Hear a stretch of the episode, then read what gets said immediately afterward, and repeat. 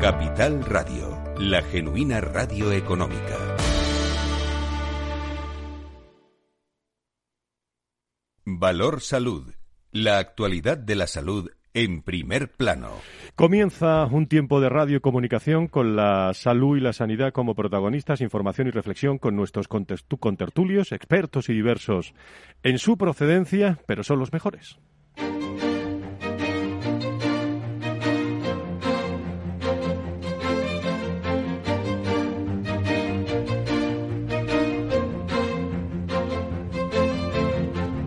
Valor Salud es un espacio de actualidad de la salud con todos sus protagonistas, personas y empresas. Con Francisco García Cabello. Muy buenos días, ¿cómo están? Bienvenidos las 10 y 5, las 9 y 5 en las Islas eh, Canarias. Repaso a la salud y a la sanidad, como todos eh, los viernes. Y como todos los viernes, en muchas ocasiones es por dónde empezar, ¿eh? con todos los datos que tenemos, restricciones cada vez menos, eh, apertura, optimismo, prudencia. En resumen, se está volviendo a la normalidad en muchas comunidades eh, autónomas, mucha normalidad, presencialidad, pero siempre con, con prudencia, manteniendo las mascarillas, manteniendo la distancia prudencial eh, que nos marca pues todo este post-COVID que estamos viviendo y que todavía en las últimas horas ha llevado 18 muertos desde el último balance, una incidencia acumulada que desciende hasta los 59,02 casos por 100.000 habitantes en los últimos 14 días. Se han contabilizado 1.124 positivos en la última jornada. De los casos eh, comentados, más de 4.950.091 eh, son los casos que tenemos ahora mismo y la cifra global de fallecimientos desde el inicio de la crisis, que siempre la recordamos, es de 86.415 personas, que no tenemos que olvidarnos de, ellas ni de los fallecimientos, aunque sean pocos eh, todas las semanas ya. Eh, Comunidad de Madrid eh, retira eh, a partir del próximo lunes las limitaciones del número y duración de visitas de las residencias de mayores, lo cual me parece una noticia destacada, con lo que se ha sufrido también en las residencias. Los centros deberán facilitar estancias comunes a las familias para que visiten a sus seres queridos en las residencias además se va a permitir el contacto físico siempre que sean, bueno, pues abrazos, eh, podríamos denominar breves entre personas completamente vacunadas y sin contacto cara, cara a cara. El COVID eh, nos está llevando a un nivel de vacunación que casi roza ya el 80% de la población. Ayer eh, tuvimos la ocasión de comentarlo con Margarita Elval, ahora hablaremos una de nuestras grandes científicas, eh, destacando la importancia de tener vacunas, de ser vacunado y mm, bueno, reaccionar a este virus que vino de, de sorpresa pero que se va a juntar, por ejemplo, este invierno también con la vacuna de la gripe. De la gripe. Hay mucho que comentar sobre, sobre esto. Por cierto, en Galicia eh, dos presidentes autonómicos del PSOE, Chimo Puig y Emiliano García Paje, y otros dos del Partido Popular, Alfonso Martínez Mañueco y Alberto Núñez, han defendido que el gobierno mantenga por el momento el fondo COVID para las autonomías, dotado con 16.000 millones de euros. Fueron los máximos responsables de la Comunidad Valenciana, Castilla-La Mancha, Castilla y León y Galicia, que abogaban también por la permanencia de ese fondo mientras dure la pandemia de coronavirus y no haya un nuevo sistema de financiación autonómica. Hemos rescatado, como siempre, datos europeos y, hoy traigo a esta portada la declaración del director general de la Organización Mundial de la Salud que ha pedido este jueves a los países de América que apoyen un acuerdo jurídicamente vinculante para afrontar, atención, futuras pandemias tras el impacto causado por este COVID-19. La Oficina Europea de la Organización Mundial de la Salud ha lanzado también este martes, tomamos nota, se está hablando de esto mucho en España, viene desde Bruselas, ha puesto en marcha una coalición paneuropea por la salud mental, una iniciativa que quiere darle la vuelta eh, al estigma que sufren las personas, lo conocen muy bien muchos de ustedes, que padecen enfermedades mentales, colocar el bienestar mental entre las prioridades para la recuperación post-pandémica, haciendo más accesibles, en muchos casos más natural también, los tratamientos y la ayuda, la ayuda profesional. Todo esto enmarcado en las últimas horas en eh, la noticia de todo el mundo de la salud y la sanidad. Anoche pudimos eh, saborear, disfrutar, compartir, incluso abrazar amigos del entorno de la salud y la sanidad a través del Instituto de Investigación y Desarrollo Social de Enfermedades Poco Frecuentes que celebraba en la sede de la Real Federación de Fútbol, eh, celebraba sus premios EPF 2021, donde el Instituto de Investigación y Desarrollo de Enfermedades Poco Frecuentes pues llevaba esa celebración con muchísimas eh, personas, muchos premios, muchas caras conocidas.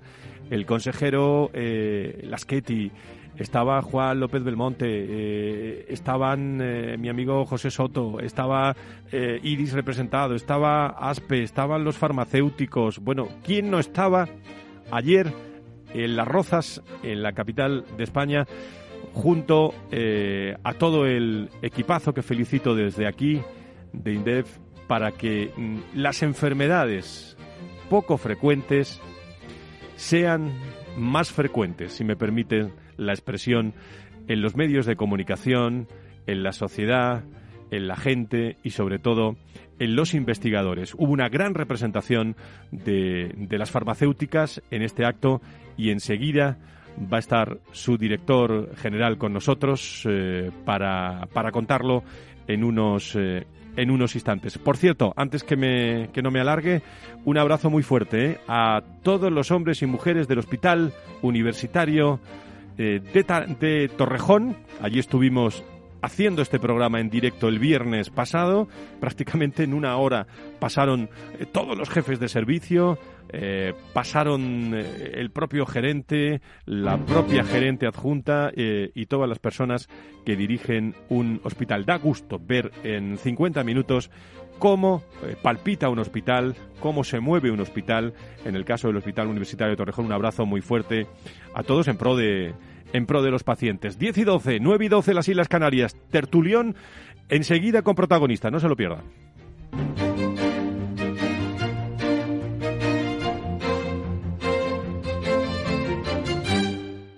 Valor Salud. La actualidad de la salud en primer plano. Y vamos a ir saludando a contertulios que se van acercando a, este estudio.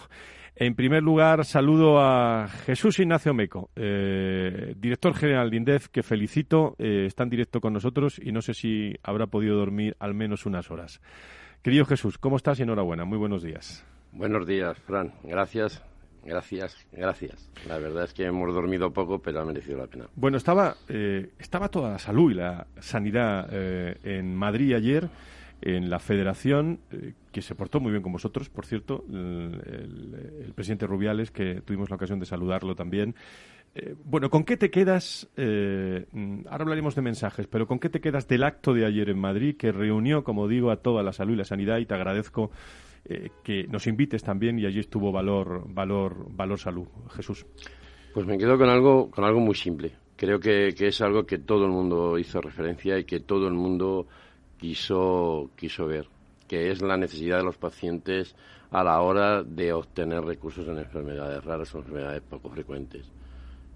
Eh, como creo que debe ser el lema que, que INDEF ponga, ponga en marcha este año, el objetivo es el paciente, el objetivo son las personas y eso se vio ayer, porque juntamos cerca de 200 personas y como yo dije en mi discurso, creo que juntamos cerca de 200 buenas personas, porque la sanidad tiene que ser algo eh, con sus matices, pero algo con corazón. Y yo creo que anoche había mucho corazón en la ciudad de Las Rozas, en la ciudad del fútbol. Disteis muchísimos premios, eh, Jesús. Eh, bueno, los tienen en las páginas web de. Luego los repasaremos. Pero si quieres destacarnos eh, algunos, claro, decir algunos, luego el peligro que te dejas, te dejas a muchos. Pero bueno, no sé si quieres destacarnos algunos. Bueno, pues podemos hablar del premio digamos que más antiguo que tenemos que es el Martínez Pardo, que es el nombre, lleva el nombre de nuestra presidenta y que ayer tuvimos el honor de poder conceder a Margarita del Val, por su trabajo, no solamente en, este, en, este, año de pandemia, sino su trabajo investigador en el CSI desde hace tantos años, sobre todo como, como eh, en el Severo Ochoa y, bueno, por la trayectoria que, viene trayendo. Eh, luego poder poder tener a, la industria farmacéutica, poder tener a Janssen, poder tener a Robbie, poder tener a Pharma Industria y poder decirles algo que para los pacientes con enfermedades raras es tan importante. Investiguemos, salgamos ahí, investiguemos y llevemos a cabo terapias que, que salven que salven vidas, pues para nosotros fue principal y luego pues tener eh, el apoyo de clubes como el Real Madrid eh, para nosotros es un sueño tener a Emilio Butragueño hablando de enfermedades raras, hablando de enfermedades poco frecuentes y del compromiso del mundo del fútbol. O, como bien decías, al presidente Rubiales, hablar del compromiso y además con ese sentimiento sobre eh, la necesidad de avanzar con los pacientes. Yo creo que, que eso fue lo más emotivo de la gala y creo que fue lo que más mereció la pena todos, todos los que estuvimos allí pudimos compartir un rato hermoso, hermoso, pero sobre todo comprometido, que era lo que, lo que realmente queremos. Queremos el compromiso del sector y sobre todo que hoy yo estoy seguro que, que, la gente que está en sus puestos sanitarios y que anoche vieron la gala o que estuvieron en la gala van a mirar a los pacientes con enfermedades raras y la problemática de las enfermedades poco frecuentes con otra visión. Eh, vi mucha vi mucha comunicación, buenos mensajes. Margarita del Val precisamente hablaba de la importancia de trasladar eh, todo su conocimiento. Qué bien, qué bien estuvo en su discurso hablando de la importancia de las vacunas, cómo nos sorprendió este, este virus y del futuro, eh, del futuro de la investigación. Dejó claro que hace falta dinero para investigar, lo dejó, lo dejó claro y, también muy buenos profesionales. Yo creo que eh, puso un caso para, lo cuento para todos los oyentes, cuando surgió esta, esta pandemia desde el propio CSIC eh, hicieron un comunicado interno para trasladar, bueno, quién podía hablar de esto, ¿no? En, en, en los medios, hacer una investigación, salieron 200 Salieron 200 investigadores de los que no conocemos ¿eh? y están ahí dentro investigando, entre ellos pues Margarita también transmitiendo transmitiendo toda, bueno el, consejero Raschetti también te dio su apoyo eh, economía empleo eh, hablando mucho que no estamos hablando solo de salud economía, y, economía. y salud yo creo que van de la mano y creo que es algo que, que tenemos que, que, tenemos que abordar y que tenemos que ver desde ese punto de vista y en eso Javier lo vamos dejó un mensaje claro contar con la economía es fundamental a la hora de afrontar la salud y yo creo que es ahí donde nos tenemos que mover porque como bien decía eh, Margarita lo dejó muy claro, hace falta dinero para investigar, nuestros investigadores necesitan dinero, pero no solo nuestros investigadores, sino las startups que están apostando fuertemente por algunas terapias que de verdad son, son mínimas eh, y que tienen poca cobertura, los llamados medicamentos huérfanos. Eh, pues estamos hablando de, necesidad de, una inversión real, pero una inversión real en salud una inversión real en salud y abordar esto pues desde un compromiso social claro y yo creo que, que, bueno, que poco a poco es algo que, que podemos y, debemos ir consiguiendo.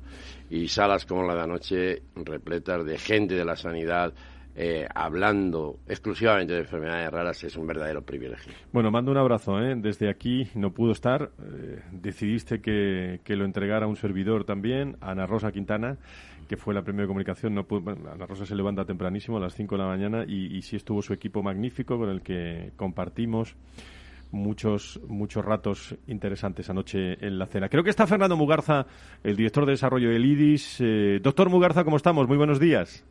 Muy buenos días, Fran. Buenos días, Jesús. Buenos días a todos. Un placer, como siempre. Bueno, felicitar. Eh, tengo que felicitar aquí a dos premiados eh, habituales de esta, de esta tertulia, Fernando. A Marta Villanueva, la directora general de, del IDIS, que por cierto compartimos eh, pues mesa y mantel ayer con ella, pues todo el tiempo que duró la, la gala. Y también al presidente de la patronal de la sanidad privada en España, Carlos Rus, los dos eh, yo creo, Jesús, se llevaron un, merecido premio, ¿no? pues la verdad es que sí. Además son tanto Idis y en este caso con Marta eh, como Carlos. Carlos es que eh, es un gran amigo. No puedo decir que ya solamente que es un buen amigo, sino que es un gran amigo ya no solo mío, sino de las enfermedades poco frecuentes. conocer a Carlos es conocer a una persona que está apostando por por una solidaridad fuera de lo común, porque cuando lo conoces personalmente y ves el trabajo que hace y lo que está haciendo de manera personal por y, por las y para las personas con enfermedades raras o poco frecuentes, eh, es, inaudito. Entonces yo le, yo le mando, porque sé que nos está oyendo, le mando un fuerte abrazo y, un, gran, y un gran beso por, por, por, por, esa eh, mm. empatía que tiene con, con el Creo que lo pillamos volando, por eso no, ah. no está con nosotros hoy. Eh, Fernando, ¿algo que, que quieras comentar? Sí, hombre, pues eh, lo primero aprovechar para dar la, enhorabuena eh, a Jesús, al Instituto. La verdad es que el tema de las enfermedades poco frecuentes, pues eh, es, importante que, se ponga encima de la mesa, ¿no? Yo estaba revisando esta mañana, sabiendo que iba Jesús por allí, pues algunas cifras que además las tenemos todos más o menos en la cabeza, ¿no? Si me equivoco, Jesús, pues corrígeme, ¿no? Pero según la Organización Mundial de la Salud, aproximadamente existirían unas 7.000 enfermedades raras que afectan, ojo al dato, al 7% de la población mundial y estaríamos hablando de que en España habría aproximadamente 3 millones de personas con enfermedades poco frecuentes. ¿no? Entonces, con estos datos, eh, Jesús, con eh, la, ingente tarea que estáis desarrollando desde el Instituto, eh, ¿Cómo veis, cómo veis eh, esa sensibilidad hacia la, Administración, que en definitiva son aquellos que tienen que poner en marcha las medidas para abordar este problema pues, de una forma ágil, pronta, eficaz y que dé satisfacción a las familias, bueno, a los pacientes, a las familias y en definitiva que, bueno, pues lo que tú estabas diciendo, ¿no? Que realmente se pongan las pilas para el tema de lo que es la innovación, la investigación, el apoyo a aquellas organizaciones, empresas, instituciones que están dándolo todo desde el punto de vista de la I D en, pos del logro de conseguir atajar este gravísimo problema. ¿Cómo lo ves eso, Jesús? Hombre, mm, sería ingenuo decir que nuestra situación es buena. Eh, nuestra situación no tiene, no, no es precisamente buena en este sentido. La inversión es mínima y sí es verdad que a nivel, sobre todo macro, cuando sale el día de las enfermedades, cuando hay un acto y demás, todo es muy, muy grato, todo el mundo tiene una gran sensibilidad, pero luego eh, los fondos no llegan para invertir, para investigar y no llegan para el apoyo eh, que necesita el sector. Yo creo que, y nosotros desde el INDEC lo estamos haciendo, de hecho ayer precisamente eh, hablaba con la presidenta de la mesa del Congreso de los Diputados porque estamos trabajando en una proposición no de ley, porque tiene que haber un consenso a nivel nacional, pero un consenso claro sobre las enfermedades raras o enfermedades poco frecuentes. Sí, es verdad, en el mundo de la discapacidad el tener un poquito de sensibilidad a la hora mm, de tratar los temas con, con, un nombre y apellidos siempre se ha tenido sin embargo en las enfermedades raras no nos ponemos de acuerdo ni en cómo, en cómo mm, decirles huérfanas, raras, poco frecuentes. Realmente cada uno defendemos, un, defendemos una terminología simplemente para poder seguir adelante. Entonces, si, si, apostamos, si vemos eso desde ese punto de vista, todo lo demás está contestado. Tiene que haber un gran acuerdo nacional, tiene que haber un gran acuerdo político donde haya un abordaje y mm, ahora mismo no me atrevería a decir si tiene que ser un abordaje tipo Organización Nacional de Trasplantes, pero sí que es un camino eh, a seguir y tal vez un acuerdo nacional eh, que permita que los pacientes sean tratados de una manera integral y que tenga, y que tenga no solamente la parte clínica, sino la parte eh, farmacéutica incluida, investigadora y algo que siempre digo y creo que es importantísimo, el uso total de la sanidad, sea como sea, sanidad pública, sanidad privada, que se ponga a disposición de los pacientes con enfermedades raras o poco frecuentes todos los recursos sanitarios que tiene este país. Y el COVID no lo, no lo dio. El COVID nos dio cómo hacerlo, pues ahora aprovechemos esto para ayudar a esos tres millones de personas eh, que necesitan realmente esa ayuda. Entonces, usemos todos los recursos sanitarios a nuestra disposición eh, y usemos las cosas, yo creo que de la mejor manera posible, porque yo creo que es una labor que, siempre será bien recompensada. Personas y empresas, Fernando, eh, profesionales, eh, por eso os dieron, eh, lo digo, felicidades por la parte que te toca, al IRIS una distinción muy interesante como empresa, como institución dedicada a, todo lo que es la sanidad privada.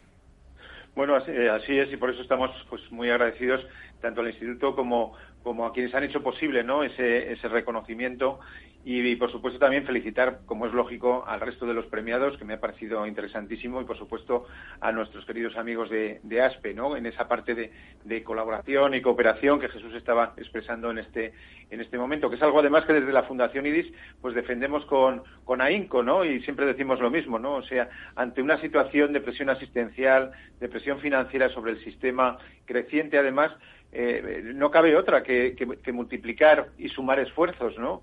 Lo que no cabe es el, restar y dividir. En este momento que estamos además en una, era de, código abierto, lo lógico es sumar voluntades, multiplicar, multiplicar esos esfuerzos y, en definitiva, como bien decía Jesús, utilizar todos los recursos disponibles que, tiene el sistema. Hay que dejarse ya de, dogmatismos y de politización en la sanidad, ¿no? Y tenemos que ir todos a una en beneficio, en definitiva, del, del paciente. Se habla mucho del sistema, pero de lo que hay que hablar es del paciente, porque el paciente somos todos y el, y, el paciente, en definitiva, no es que sea el centro del sistema, es el protagonista del sistema porque además es el que soporta el coste del sistema sanitario. Por lo tanto, atendamos a sus necesidades, escuchémoslas y, por favor, pongamos los, quiero decir, los resultados por delante y, por supuesto, las medidas para atajar esas necesidades que nos las están marcando clarísimamente, como nos está diciendo Jesús en este momento con el tema de las enfermedades poco frecuentes. En un momento Fernando, eh, nos queda un minuto para la primera desconexión eh, de esta tertulia, en, un momento en el que parece, según los datos, que, que va volviendo la cosa a la normalidad, con mucha precaución, pero volviendo a la normalidad. Sí, eh, esta mañana estaba escuchando que estábamos en algo más de 50, 50 y tantos 5902. 59 casi, eso, pues cerca de los 60, ¿no? Casos por 100.000 por habitantes. Son cifras alentadoras. No cabe duda que, que, bueno, pues el esfuerzo de todos, ¿no? Pues al final se ve, se ve plasmado en este, en este resultado, ¿no? Pero no podemos eh, perderle, como dicen en el, argot taurino, ¿no? La cara al toro, ¿no? En el sentido de que, cuidado, el COVID sigue estando ahí. Como tú bien has dicho, como habéis comentado, las medidas de prevención son fundamentales y tenemos por delante pues un otoño y un invierno que las enfermedades respiratorias todos sabemos que son eh, coincidentes, ¿no? En el caso de la gripe, en el caso de los catarros, en el caso de las neumonías, en fin, los procesos respiratorios, pacientes crónicos con enfermedades respiratorias y de otro tipo de enfermedades. Quiero decir, seamos prudentes, o sea, veamos las cifras con, bueno, pues con esa cierta ilusión, pero sobre todo con muchísima prudencia. Y qué contento estaba el mundo del fútbol ayer, ¿eh? Ya se va a poder volver eh, a ver más fútbol. Eh, se le notaba Rubiales en la cara al, presidente de la Real Federación. bueno, Fernando, algo más que añadir que nos vamos a la pausa. Jesús sigue con nosotros y te deseo una, una gran semana y que disfrutéis ese, ese premio todo el equipazo de IDIS, ¿eh? Pues muchísimas gracias y solamente resaltar que dentro de unas semanas vamos a tener esa convocatoria de la experiencia de paciente digital, que es otro de los temas importantes. Muy bien. Fernando Mugarza, director de desarrollo del IDIS, querido amigo y doctor, muchísimas gracias, muy buenos días, buen fin de. Muchísimas gracias, buen fin de semana y un abrazo a todos. Gracias. Gracias, Jesús. Un abrazo. Gracias, a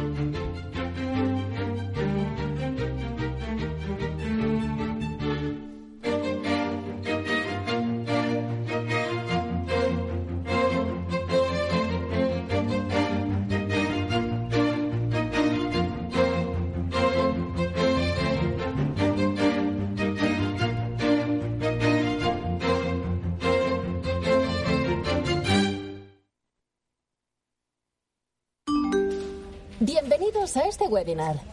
Vamos a empezar el ciclo de inversión. Dad un sorbo a ese café que os acompaña y mantened vuestros micrófonos desactivados hasta el turno de preguntas.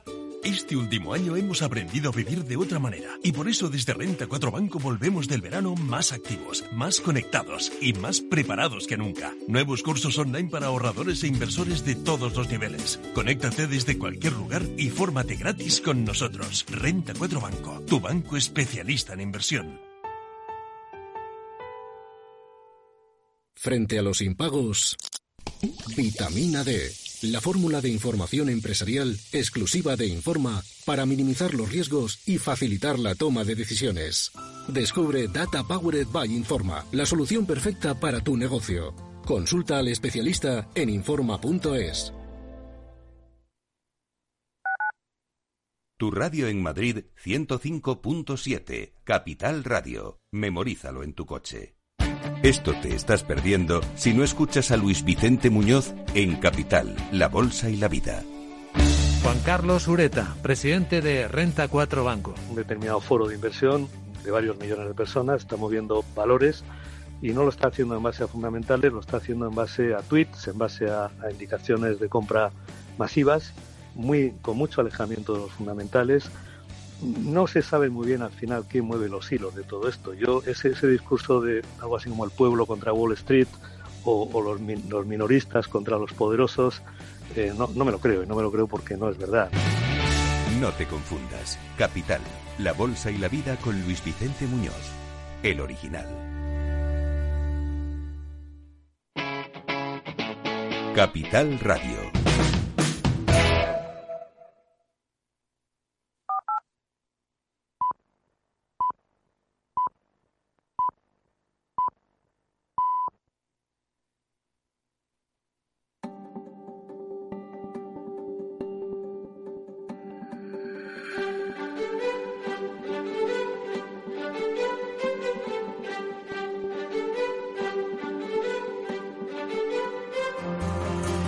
Valor Salud es un espacio de actualidad de la salud con todos sus protagonistas, personas y empresas. Con Francisco García Cabello.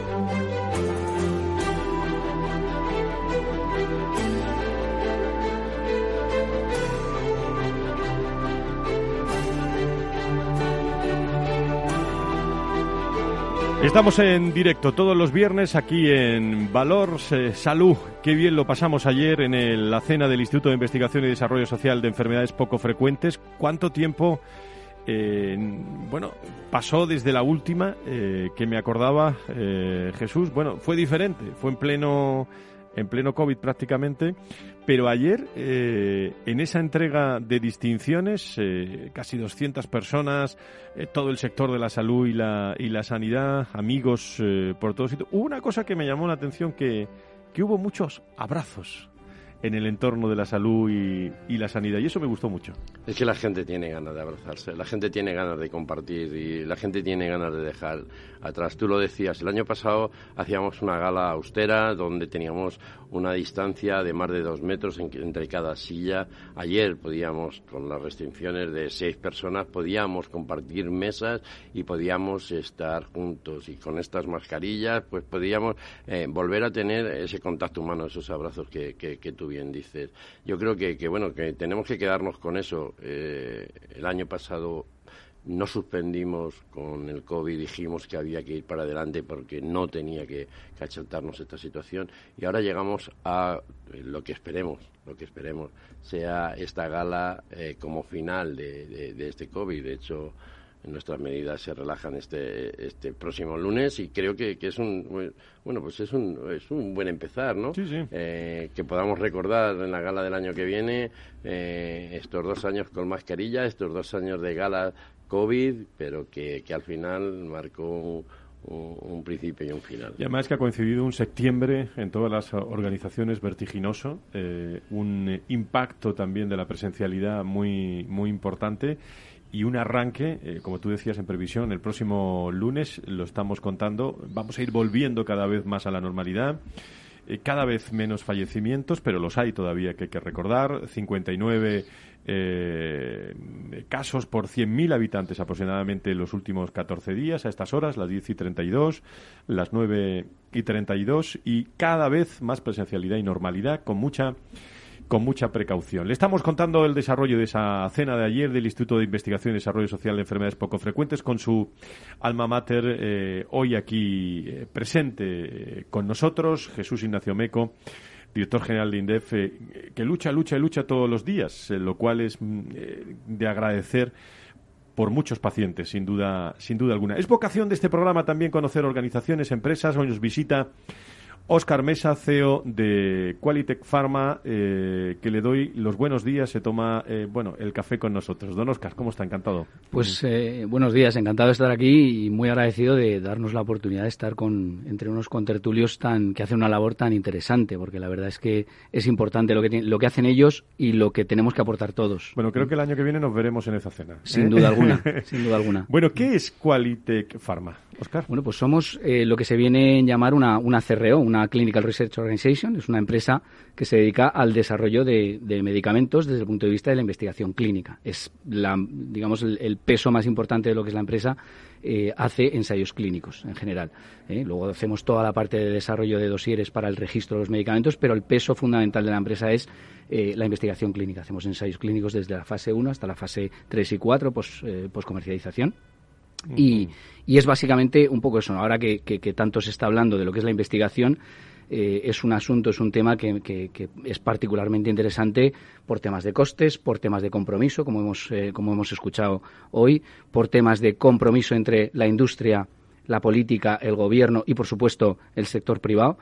Eh, y es un tema, sobre todo, de compromiso en el sentido de, efectivamente, captar fondos y poder financiar a la gran mayoría, debo decir, la gran mayoría de las empresas farmacéuticas startup que se dedican eh, en su mayor parte a enfermedades raras y enfermedades poco frecuentes. Es decir, eh, las pequeñas empresas que se crean, y en España hay muchas, que se crean desde cero prácticamente, para luchar, para investigar en enfermedades raras. Y aquí lo que hace falta, efectivamente, es dinero, ni más ni más ni menos, porque lo que nosotros vemos todos los días, nosotros somos quienes ayudamos a hacer esta investigación y lo que se necesita es dinero y, por supuesto, dinero, ¿por qué? Porque se necesita gente de altísima cualificación, con mucha experiencia, para poder desarrollar este trabajo. Por tanto, ese, ese, ese, esa amalgama de, de actores eh, son absolutamente necesarios y el compromiso debe ser eh, 100%. Em, me gustaría que me contara también, hablando de ensayos para el tratamiento del cáncer de mama, sobre el dolor eh, terapéutico, patético, eh, neuropático, neuropático perdón, en pacientes parapléjicos. ¿Podéis abordar en qué momento están exactamente ahora del proceso, teniendo en cuenta que el, el COVID, bueno, aquí lo hemos contado mucho, ha relajado mucho? Eh, en definitiva, hay mucha lista eh, de, espera de, enfermedades eh, graves y, poco frecuentes en muchos casos. Pues mira, la situación, creo que hablo prácticamente por todas las CREOs en España y fuera de España. La situación después del COVID nos ha nos ha mm, arrojado una carga de trabajo enorme. ¿Por qué? Pues porque durante la pandemia, durante el COVID, ha sido muy difícil, por no decir que prácticamente imposible, realizar el trabajo, que es ni más ni menos, gran parte del trabajo es visitar los hospitales, visitar los centros donde se están desarrollando eh, los procesos de investigación, los ensayos, y claro, durante el COVID ha sido prácticamente imposible, no se podía acceder. Por tanto, a nivel mundial, la investigación clínica en todas las áreas terapéuticas se ha ralentizado, por no decir que detenido, muchísimo. ¿Y qué sucede? Que ahora, ¿qué ha, qué ha dado como resultado esto? Pues que claro, tener, hay que tener en cuenta que la investigación clínica la promocionan la promocionan la industria farmacéutica, las compañías farmacéuticas, que son las que ponen el dinero para poder hacer la investigación. Si, si ese dinero no se, no se le dan resultados, ¿eh? positivos o negativos, pero resultados a esos ensayos clínicos, porque no se pueden realizar, los tiempos se alargan. Y cuando los tiempos se alargan, ya sabemos que el tiempo es dinero, con, con lo cual ahora mismo la industria farmacéutica lo que está es tratando de acelerar, junto con nosotros que apoyamos en esos procesos, tratando de acelerar los ensayos para que los resultados salgan antes, porque se han detenido muchísimo. Entonces esto crea un problema muy importante. Crea problema de personal, crea problema, por supuesto, de falta de fondos, crea problema de elevación de los costes de los procesos. Y esto es fundamental. Entonces, bueno, pues ahora, eh, y, como he dicho antes, muchas de estas empresas son startups y sobre todo cuando se trabaja en enfermedades raras, son empresas muy pequeñas en muchos casos. Y claro, eh, la financiación, la supervivencia de estas empresas se dificulta y se ha dificultado porque sus ensayos se han alargado en el tiempo en exceso. Em, una cuestión. Eh, en el momento en el que nos encontramos de COVID-19, eh, cuéntenos bueno, los ensayos que están haciendo para conseguir tratamientos para todo ello. Bueno, eh, nosotros trabajamos en diferentes áreas terapéuticas. En algunos casos, efectivamente, estamos empezando a trabajar con algunos tratamientos, eh, en algunos casos no vacunas, porque también eh, se habla mucho de vacunas, pero no se habla de tratamientos. Y también hay muchas empresas a nivel mundial que están iniciando ensayos para tratamientos contra el COVID. Eh, que puedan ser sintomáticos simplemente o que puedan ser realmente curativos. Entonces, estamos iniciando algunos, algunos procesos con fondos europeos que se están destinando a empresas privadas que están comenzando eh, con ensayos de este tipo, pero por supuesto la investigación en otras áreas terapéuticas no se para. Es decir, efectivamente, como has dicho antes, trabajamos en dolor neuropático, trabajamos en, en cáncer de mama. Afortunadamente, este es un área, el cáncer de mama, en el que se ha avanzado muchísimo, muchísimo en los últimos 25 años. Eh, trabajamos en cáncer de páncreas, trabajamos en, en tumor cerebral, en glioblastoma eh, bueno, muchas áreas terapéuticas. Entonces, bueno, pues todo esto es lo que yo digo, que de alguna forma ahora mismo nos estamos viendo presionadísimos eh, para que todo ello salga adelante con la rapidez eh, necesaria por lo que se ha detenido eh, durante, durante estos dos años de pandemia. Ayer le preguntaba yo, Jesús, también al, presidente de bueno, y de Farmaindustria, eh, Juan López Belmonte, le, hablaba de la investigación, hablábamos de la investigación y lo centraba como eje fundamental de, de los laboratorios en estos momentos, ¿no?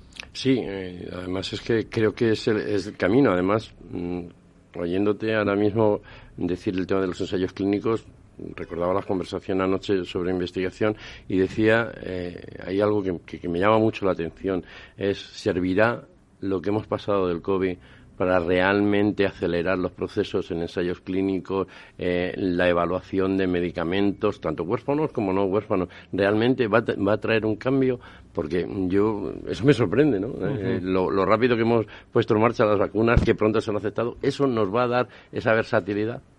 Sería deseable que sí, Sería deseable que sí, pero fijaos que la, investigación clínica tiene una gran parte, una gran parte de procesos burocráticos y administrativos. Es decir, la investigación clínica es una de las áreas más reguladas a nivel internacional. Entonces tienes que cumplir todos y cada uno de los requisitos eh, a rajatabla, al 100%. Por tanto, tanto administraciones públicas, que son quienes dan las autorizaciones a comenzar un ensayo, o incluso la autorización a la comercialización de un medicamento, como, digamos, los procesos que rigen eh, la investigación eh, están altamente burocratizados y altamente regulados. Por tanto, sí es cierto que, ha sido una experiencia importantísima el COVID, pero también debo decir que ¿cuál ha sido el motivo? El motivo ha sido que se ha volcado todos los actores, es decir, eh, administración pública, industria farmacéutica, ensayos clínicos, CREOs, empresas de servicios, todo el mundo, hospitales, por supuesto, investigadores, todo el mundo se ha volcado 100%, por no decir 95%, en todo lo que ha sido investigación en COVID. ¿Por qué también? Por lo que he dicho al principio. No era posible acudir a los hospitales, al hospital solo podía acudir el enfermo, en determinadas ocasiones el, el, médico, el especialista y poco más. Se ha prohibido, digamos, la entrada a nivel mundial a todo el resto de actores dentro de un hospital. Por tanto, ¿en qué nos hemos centrado? Nos hemos centrado en todo lo que ha sido el desarrollo de vacunas, el desarrollo de eh, eh, tratamientos y vacunas contra COVID. Por tanto, se ha aprendido que efectivamente la colaboración de todos hace que todo se, se, se, acelere, por supuesto que sí, pero no debemos olvidar que es un proceso complejo. La investigación de un producto desde cero hasta que sale al mercado, estamos hablando de casi 15 años, 15 años de investigación y más de 1.500 millones de dólares. Entonces es un proceso complejo que debemos tomar todo aquello positivo que nos ha traído el COVID, la situación, para realmente tratar de acelerarlo, pero es cierto eh, que si bien se podrá, yo, yo, espero que sí, que aprendamos de ello y que podamos acelerar los procesos, eh, no debemos obviar que se necesita un gran control por parte de todos los actores, administraciones públicas, industria, de lo que se va a sacar al mercado. Uh -huh. ¿Mm? Muy bien, pues eh, hemos tenido la oportunidad de conoceros un poco más eh, esta mañana con el CEO de Qualitech Pharma. Vamos a tener esa vocación también de, de desayunar con ellos eh, en los viernes eh, con hombres y mujeres del mundo del sector farma, que, que, yo creo que es un momento interesantísimo. Oscar, te quedas con nosotros si quieres unos minutos, eh, bueno, disfrutando también de esta tertulia, lo que os gusta esto. aporto un dato esta mañana. Las donaciones efectivas de médula ósea lo destaco en España, se han multiplicado por siete en diez años. Y eso merece irnos a la Organización Nacional de Trasplantes.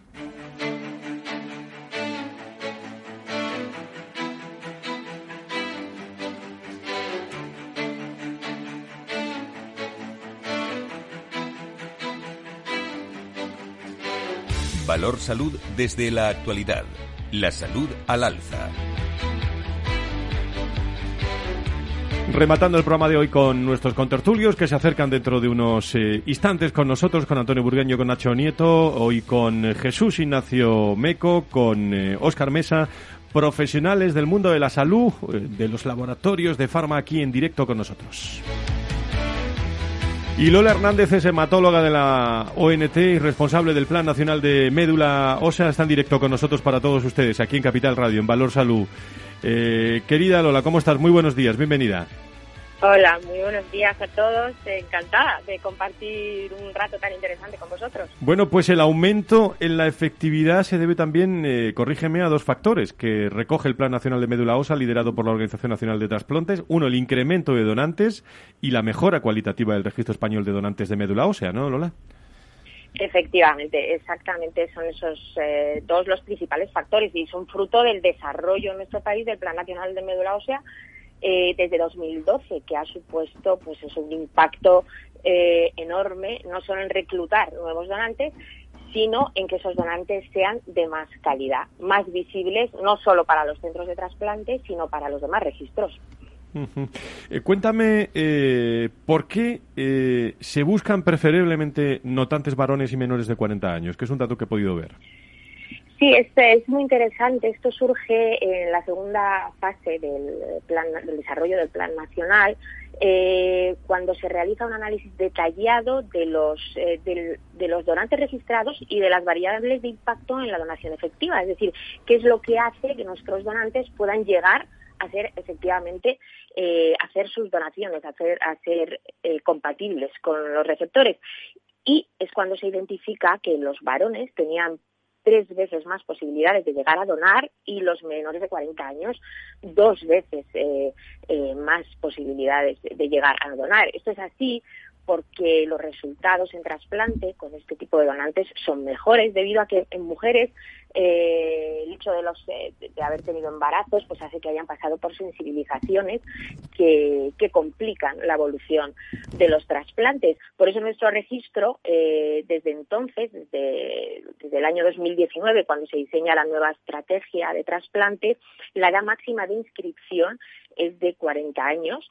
Eh, si bien tengo que decir que el 60% siguen siendo mujeres, que se caracterizan, como sabes, por su solidaridad pero este cambio poblacional ha, mejorado muchísimo la, la, visibilidad y de hecho este año la edad media de los donantes inscritos ha bajado a 28 años.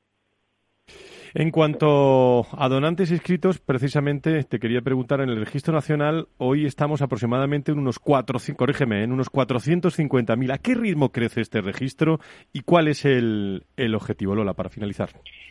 Pues tenemos un objetivo muy concreto que es alcanzar a finales de 2022 los 500.000 donantes.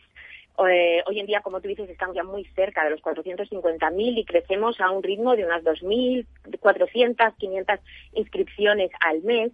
Eh, incluso en el año 2020, en plena pandemia, aún se incorporaron 30.631 donantes. Por eso yo creo que hay que reconocer el esfuerzo eh, de todos, el esfuerzo de comunidades, de asociaciones de pacientes, campañas de promoción y, eh, por supuesto, la ONT está ahí coordinando todo ese esfuerzo para conseguir los objetivos. Pues gran dato. Donaciones efectivas de médula ósea en España se multiplican por siete en diez años, lo cual merecía la pena conectar a esta hora y que nos lo contara la, la ONT y Lola Hernández, eh, responsable del Plan Nacional de Médula Ósea, que le deseo un buen fin de semana y muy buenos días. Muy buenos días a todos. Muchas gracias. Gracias. Tertulia final, aquí en Valor Salud. Valor Salud es un espacio de actualidad de la salud con todos sus protagonistas, personas y empresas. Con Francisco García Cabello. Y estamos hoy con Oscar Mesa, CEO de Quality Pharma, que nos ha contado su compañía hoy aquí en directo, desayunando con él, también con eh, Juan Ignacio Meco, que gran cena anoche. Eh, mereció la pena el esfuerzo, eh, dormir poco. Eh, yo creo que todos hemos dormido poco en las últimas horas, ¿no? Sí, la verdad es que es lo que pasa. ¿Qué pero te bueno. quedabas hablando? Eh, te abrazabas allí, te quedabas hablando con profesionales y no, no había prisa. ¿eh? Pero es lo que pasa, es, es el compartir, el ver viejos amigos, nuevos amigos, el compartir tiempo y sobre todo el estrechar lazos que llevábamos tanto tiempo echando de menos. El año que viene vamos a montar una mesa de Valor Salud y va a estar Nacho Nieto, experto en políticas sanitarias y experto en, en todos estos temas, ex consejero de salud de La Rioja, y Antonio Burgueño con nosotros, Proyecto Venturi. A los dos, muy buenos días, amigos. Buenos días, buenos días, Fran. Muy buenos días, Y Antonio, ¿cómo estás? Bueno, enseguida está con nosotros Nacho, Nacho Nieto. Eh, Antonio, no sé si quieres decir algo. Hoy es el día de las enfermedades. Ya, ya está Nacho con nosotros. Nacho, buenos días. Sí, buenos días, buenos días, que no le había dado al, al botoncito del micrófono. Fin, Bueno, pues, Buenos días eh, y saludos a todos, que es lo que había dicho antes Eso es. sin que se me oyese. Bueno, no sé si queréis los dos, eh, tenemos invitados eh, algo al protagonista de hoy, Jesús Ignacio Meco, eh, director general de INDEF eh, de enfermedades poco frecuentes, o queréis comentar lo que, lo que queráis en vuestros minutos. Adelante. Yo, yo un comentario le está escuchando con mucho interés. Eh, bueno, de momento enhorabuena por, a los premiados, enhorabuena por el acto, porque montar un acto así no es nada fácil, aunque ya, tiene mucha experiencia.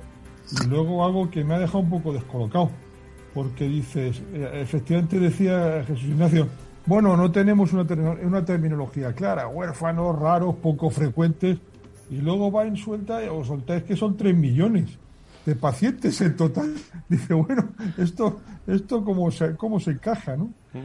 Pues es, pero es algo que llevamos mucho tiempo. Yo creo que tenemos que actualizar los datos, porque llevamos mucho tiempo eh, refiriendo que la Organización Mundial de la Salud nos habla de 3 millones de personas en España y del 7%. Yo creo que o bien lo hacemos nosotros o habrá que decirle a la Organización Mundial de la Salud que actualice sus datos porque están un tanto obsoletos. Son los mismos. Yo los llevo más de 15 años oyendo los mismos datos y eso también es una petición que tenemos que hacer no solo la Organización Mundial de la Salud, sino también, eh, pues en este caso al Carlos III que es quien maneja los datos de enfermedades raras en España y que, bueno, pero no existe un registro de pacientes, por tanto, ¿no? Hay que hacer un estudio mm. más estadístico. Yo creo que eso es un tema que, que, le pasa lo mismo que a lo de los 3 millones de, de personas en España, que llevamos mucho tiempo hablando del registro, que hay un registro, que hay un registro. Y bueno, mm, yo los únicos datos que tengo son de la Comunidad de Madrid, eh, porque hemos estado dentro del plan de enfermedades poco frecuentes de la Comunidad de Madrid y donde sabemos que se ha estado trabajando en ese registro y hay algunos datos oficiales. Ayer lo decía la viceconsejería, hablaba más de 400.000 personas en la Comunidad de Madrid y yo sé que esos datos vienen de los censos que se hicieron eh, en años pasados justo antes de antes del COVID. Nacho. Sí, bueno, pues yo eh, saludar también a, a Meco, oye, eh, como siempre un, un, gran un gran abrazo. Eh, y, y, bueno, mira, los números no sé cómo varían o no, porque es verdad que, que no son demasiado claros los registros, que vamos a hablar no solo de, de enfermedades poco frecuentes, sino de otras muchas cosas. Pero la realidad es que después de todos estos años, la presencia que se ha conseguido, que tú has conseguido también, porque has hecho un trabajo muy importante en España sobre este asunto y cómo se va eh, tomando con mucha más seriedad y con mucha más formalidad en muchos sitios acabas de decir, como, como en Madrid, eh, sin ninguna duda es, es muy importante. El número no habrá crecido oficialmente o en los datos, pero la realidad sí que ha aumentado y que se ha hecho presente de una manera muchísimo más intensa y más importante. Enhorabuena. Amigos, estamos, eh, estamos bueno, lo, hago en tono de pregunta, eh, aunque es una realidad, pero estamos volviendo poco a poco a la normalidad, Nacho Antonio. Bueno, Está... Eh, adelante Nacho, adelante. Pues, no sé si estamos volviendo a la normalidad o estamos saliendo de la anormalidad que ha supuesto el COVID en todo este tiempo, porque eh, si cuando hablamos de normalidad estamos pensando en volver al año 2019, eh, creo que esa no es la situación. Tenemos que volver, eh, tenemos que estar en la normalidad de 2021 con todo lo que ello supone. ¿Por qué digo eso? digo eso porque la realidad es diferente. Pero no solo la realidad del COVID, es diferente la realidad de la sanidad española y de los españoles que están ya esperando eh, otras cosas que lo que, no peores, por supuesto, mejores que lo que había en 2019, porque, como digo, esa situación ha cambiado, no va a volver a ser igual, pero tiene que ser mejor, por lo menos en determinados aspectos. Esa debe ser la normalidad. Antonio. Bueno, la, la, realidad percibida eh, por la sociedad es directamente proporcional al, al, tiempo que emplean los telediarios al tema. Entonces, eh, si uno se fija, el COVID va pasando a menos tiempo y ya no es portada. Eh, por lo tanto, sí debemos estar volviendo a la normalidad, ¿no? En este aspecto, ¿no? O recuperando la situación normal. Va bajando mucho la incidencia. Yo creo que la incidencia que, que habéis dado ante los datos es muy bueno por donde va el camino. No podemos decir que hay una normalidad total, pero la percepción que empieza de la sociedad es de que esto ya es una cosita que está ahí y que, bueno, nos queda la mascarilla y poco más, ¿no? Así que nada, yo es mi, impresión. ¿eh? Decía respecto a esto Margarita del Val ayer que, que, claro, que le han llamado tantos periodistas, tanta comunicación, que lo que ella está deseando es que no le llame tantos. Cuando, cuando no le llamen tantos es porque esto va normal. Porque va mejor, porque eso va mejor. Eso, decía, dice, ahora noto que esto va mejor porque recibo menos llamadas de los medios de comunicación. Y ella lo tomaba como un índice claro.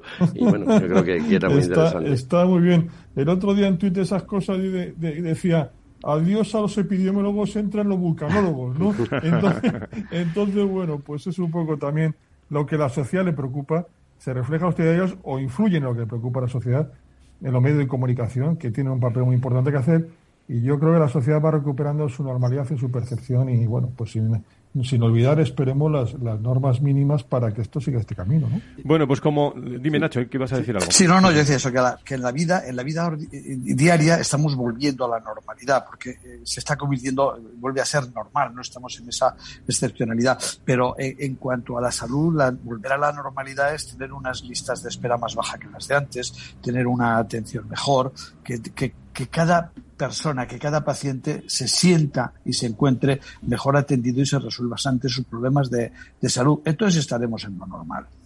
No me, no me toques no el llegado, tema de la no normalidad sanitaria y de la atención al paciente no COVID, que no, que no hay programa para ello. Pero eso es de lo que tenemos que hablar ya. Tú ahí no paras de, tú ahí no paras de investigar, Antonio, ¿no? En, Seguimos tus listas, trabajando, ¿no? vemos cosas muy curiosas. Estamos a punto de sacar otro, otro avance cruzando datos de quirófanos ya con un indicador más preciso, y cruzando datos de quirófanos con datos de, o sea, lista quirúrgica con lista de consultas, que salen cosas muy interesantes, que corrobora lo que venimos diciendo, el impacto de la pandemia en el proceso asistencial. La uh -huh. pelota está en primaria, va pasando poco a poco a consultas y los quirófanos esperando pacientes, ¿no? Dicho resumidamente. Muy bien, Antonio, pues... el futuro es la salud digital. Sí, sí, Vamos a analizar eso. Ahí hay escrito cosas, Nacho, muy interesantes en Economía sí. y Salud y, por cierto, que, sí. que invitaremos eh, en breve, en próximas ediciones, a Alberto Jiménez, al presidente de la Fundación Economía y Salud, aquí con nosotros. Jesús Ignacio Meco, con Óscar Mesa, con Nacho Nieto, con Antonio Burgueño. Sabéis que siempre acabamos con tonos musicales este programa. Hoy he pedido una de Carrasco, siempre fuertes. Qué bueno. Ánimo, ánimo, ánimo. Escuchen, escuchen ustedes esta música.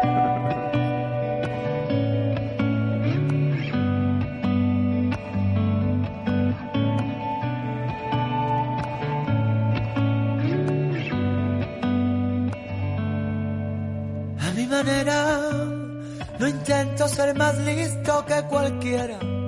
Cuanto más alto busco en las aceras donde encuentro la herida y la verdad.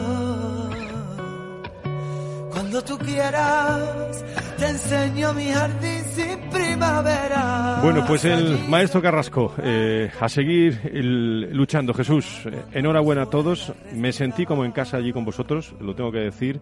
El sector se sintió como en casa, nos recibisteis muy bien. Eh, estáis manejando muy bien a todos los medios de, de, comunicación, dándole pues el cariño que sinceramente hay que darle y estando en las cosas. Pero este programa estará siempre con, con vosotros. Te agradezco mucho tu presencia esta mañana después de haberte acostado a las 4 de la mañana. ¿eh? Muchas gracias a vosotros. Y además vuestro papel en esto es fundamental. Poder comunicar sobre las enfermedades poco frecuentes y sobre la dignidad de los pacientes es algo vital. Un abrazo muy fuerte a todo el equipo. Gracias, Jesús. Un abrazo. No abandones siempre fuerte. Oscar Mesaceo de Qualitec Pharma, gracias por estar con nosotros. Saludamos a los hombres y mujeres de tu compañía. Gracias. ¿eh? Muchísimas gracias, un placer. Cuando prefieras Querido Nacho Antonio, eh, el próximo viernes más eh, y mejor. Ya sabéis que os eché de menos en el Hospital Universitario de, de Torrejón, pero como vamos a ir a bastantes hospitales, tengo entendido, pues os apuntáis al siguiente, ¿eh? A, a, a ver, si las obligaciones, a ver si las obligaciones nos dejan. No, pues, claro, claro, que sí que no paráis, no paráis de, de estar con lo que hay que estar. Gracias Fran, a los dos. Estoy viendo, estoy viendo la foto que te han puesto en Twitter Oye, ¿qué has hecho para adelgazar tanto? Bueno, que va, que va, pero si a las cenas que me invita Jesús, ¿cómo voy a adelgazar? Si eso no es, eso bueno, es imposible, el, el cenorro que nos pusieron ayer. ¿eh? Bueno, un abrazo muy fuerte, Antonio, gracias. Gracias a todos.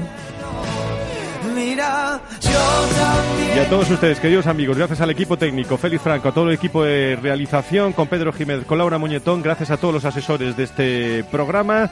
Y el próximo viernes, más salud y sanidad, aquí en la radio, en Capital Radio, a las 10. Adiós, buen fin de.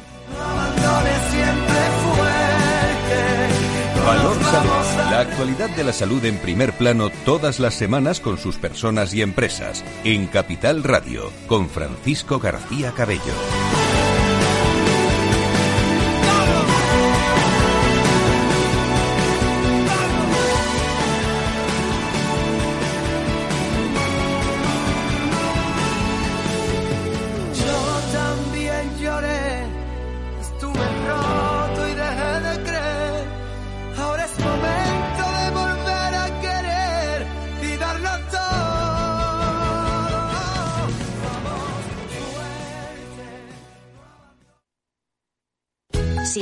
Pensando en comprar una casa, entra en cuchabank.es y accede a nuestra oferta hipotecaria.